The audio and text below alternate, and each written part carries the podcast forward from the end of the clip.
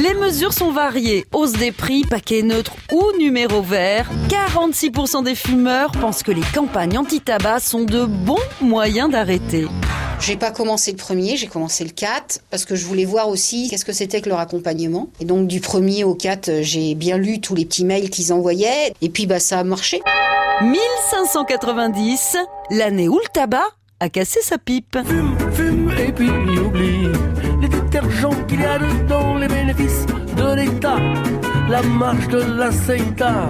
Dès la fin du XVIe siècle, le pape Urbain VII rédige la première législation anti-tabac de l'histoire en interdisant de fumer dans les églises sous peine d'excommunication. Plus proche de nous, dans les années 30, la médecine allemande est en pointe. Elle fait le lien entre tabac et cancer du poumon et révèle les dangers du tabagisme passif, de quoi inspirer le régime nazi. Ancien gros fumeur lui-même, Hitler arrête la clope et se transforme en opposant acharné.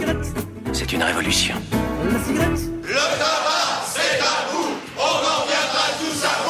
En quelques années, le Troisième Reich devient la première nation à se doter d'une véritable politique anti-tabac. À partir de 1938, il est interdit dans les hôpitaux, les écoles et les tramways. Trois ans plus tard, la publicité déjà très encadrée est bannie des stades et des transports en commun. Mais cette politique a très peu de résultats. Entre 33 et 39, le nombre de cigarettes fumées en Allemagne est multiplié par deux. Je suis tellement content, ça y est, j'ai réussi à commencer. Alors mes copains, ils en reviennent pas. Ils me disent tous, mais comment t'as fait quoi? Je dis, attendez les gars, attendez, comment j'ai fait pour commencer la cigarette? Il y a un mot, la volonté, ok? Lors de la dernière journée mondiale sans tabac, le CHU de Rouen a proposé d'échanger ses cigarettes contre des pommes.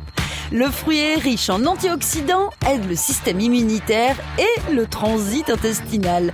Et oui, en Seine-Maritime, les médecins mettent le paquet. On n'arrête pas le progrès. Demain stop. À retrouver sur francebleu.fr.